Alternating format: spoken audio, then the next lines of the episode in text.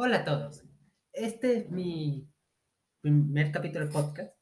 Y en este capítulo, vamos, a, vamos en, estos siguientes tres capítulos, este y los siguientes dos, vamos a hablar de las tres consolas y sus compañías detrás de ellas. ¿Cuál estoy hablando? Microsoft, Sony y Nintendo. Bien, eh, vamos a empezar por Sony, por, y ya en el siguiente será Microsoft y en el siguiente después a ese Nintendo. Sony siempre ha sido una, desde sus inicios ha sido algo conservadora, por así decirlo. No tanto como Nintendo, está en un punto medio entre lo conservador de Nintendo y lo modernistas de Microsoft, está en un punto intermedio. Siempre le gusta hacer nuevas cosas, pero sin arriesgarse tanto. Esta generación podemos ver eso, que en vez de irse más por camino Game Pass y demás, intentó hacer lo el suyo propio con el PlayStation Now. Pero en sí, Sony y la PlayStation, en este, la última que se quedaron fue la PlayStation 5, que en mi opinión está bastante bien. Pantalla de carga, de cargas muy reducidas, un precio, aunque sea de 500, su versión de sin disco, que intenta vencer a la versión Lite o S de la Xbox, pero sin lograrlo. Que también eso, que esta es la primera consola Sony que tiene su versión sin disco, ¿cierto? Que intenta competir en precios y demás, y además se está más acercando a que el mercado de videojuegos sea únicamente virtual, que eso ya se está viendo bastante en los últimos años cómo se está decayendo más a lo virtual que a lo físico, más en la pandemia, que casi no se puede salir y es más fácil ir desde tu consola y a la tienda, y a la store de la, de la misma consola y comprarlo, que hasta te viene con descuentos, ¿sabes? A mí que las tiendas me, me contra que inflan los precios en, en cualquier cosa, consolas y demás, que hay una tienda digital que me lo ponga en descuento, bonito, chévere. De hecho, hace poco unos descuentos increíbles que aproveché yo y me compré el GTA 5 y estoy viciado al GTA 5 como un loco. Haciendo misiones y el online más que nada. Volviendo al tema. La PlayStation en sí, una consola que se defiende bastante bien, pero que a comparación de ciertos servicios de la competencia, se está quedando un poco corto. Esto eh, no es una exageración, no es porque sea fanboy, de hecho, tengo una PlayStation 4. Yo nunca he tenido una consola de Microsoft. Pero, lo voy a decir. PlayStation se está quedando corto a comparación de las ofertas de Microsoft. Lo digo ya.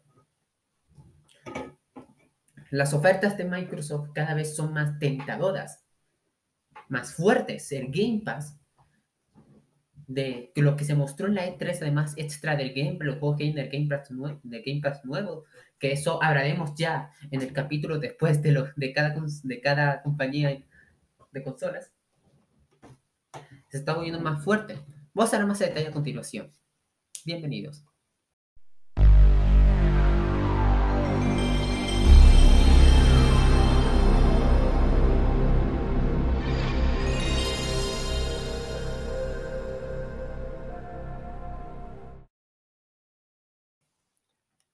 Bueno, Sony siempre ha sido una... Al inicio, Sony en, sus inicios empezó bien. Dio la primera consola a través de discos, eh, eh, que en su momento fue una barbaridad de innovación en la PlayStation 1. Muchos juegos de Nintendo se pasaron, de hecho, en su época a, a Sony, como Final Fantasy VII, a PlayStation porque era más fácil hacer juegos en discos, tener más espacio, que en cartuchos. El tema de los discos, disquetes de Sony, de Nintendo, de hecho es otro tema curioso. Probablemente abren eso de mi podcast de Nintendo, pero hoy no nos concentramos en Sony. Y de ahí ha ido Sony. Sony en su, en su época no tenía rival, porque Nintendo, o sea, Nintendo sí estaba, era fuerte competencia. Sony apuntaba a otros lados que Nintendo aún no se atrevía a dar, como los discos, por ejemplo. Y así, después llegó Microsoft y ahí empezó la guerra de consolas, que para mí es una estupidez eso. La guerra de consolas es una estupidez. Ambas ofrecen un servicio increíble. Por ejemplo, Sony tiene ciertos, eso siempre lo dicen los de Sony, que tienen exclusivos muy buenos. Y eso es verdad. Los exclusivos de Sony siempre han sido top a comparación de algunos de Microsoft, aunque Microsoft también ha intentado evitar ese, problema comprando BTS. Pero eso también más adelante de Microsoft. ¿Ves? Te estoy antojando, amigo. Te estoy antojando para que, uy, uy, quiero saber más de este tema. Vamos a escuchar mi siguiente podcast. Te estoy antojando, amigo. Te estoy antojando. No lo sabes, pero te estoy antojando. Bueno. Continuamos con el tema. Y estos últimos años, Sony tampoco se ha quedado atrás. Sony se ha hecho bastante fuerte. PlayStation Plus Collection y demás, por ejemplo, es uno de esos. ese servicio me pareció una idea espectacular. Que a través del servicio te den 30 juegos icónicos. si tienes PlayStation Plus, te den gratis 30 juegos icónicos de la PlayStation de la anterior generación, como Monster Hunter, Uncharted 4, el último God of War, y así. Y también sus exclusivos no se han quedado atrás. Juegos como el Ragnarok, que se le tengo muchas ganas. El Kena, que anunciaron en un PlayStation Direct, no me acuerdo el nombre, Showcase o algo así. Y de hecho, de hecho, la misma Sony confirmó que uno de sus estudios no está con el de Viatio, que son un montón de gente que trabajó en Call of Duty y demás.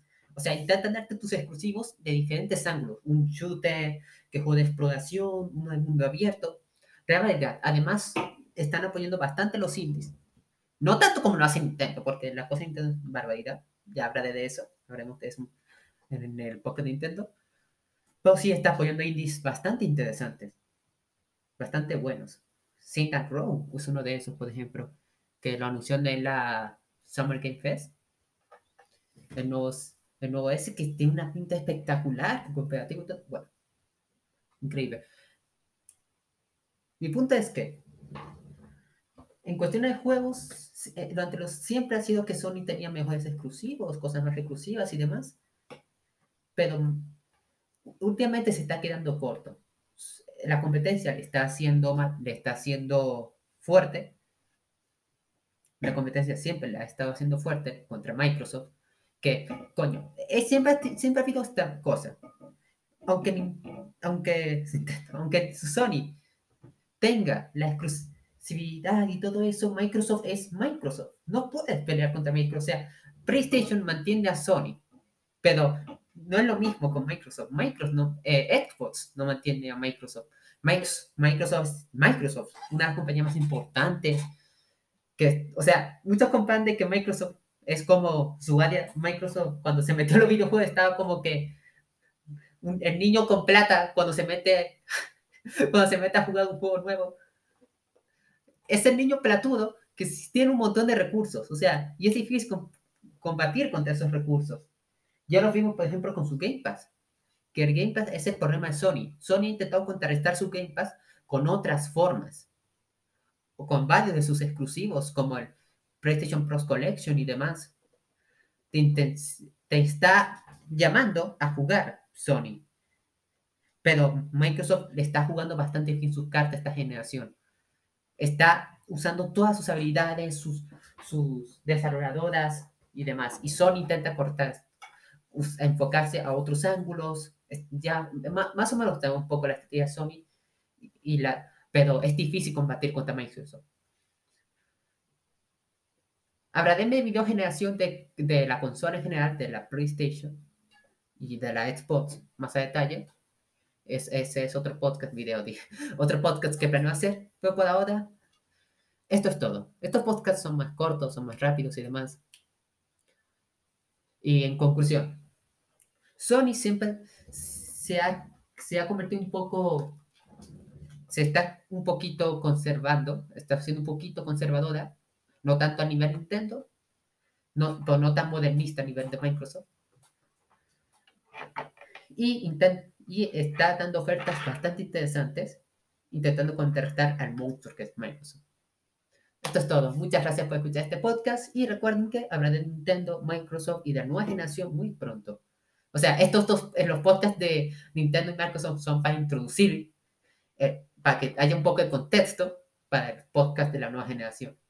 De ahí hablaré de noticias porque la E3 estuvo bastante interesante, a mi parecer, y hablaré más a fondo de eso. En fin, muchas gracias por escuchar este podcast y escuchen más adelante. Muchas gracias.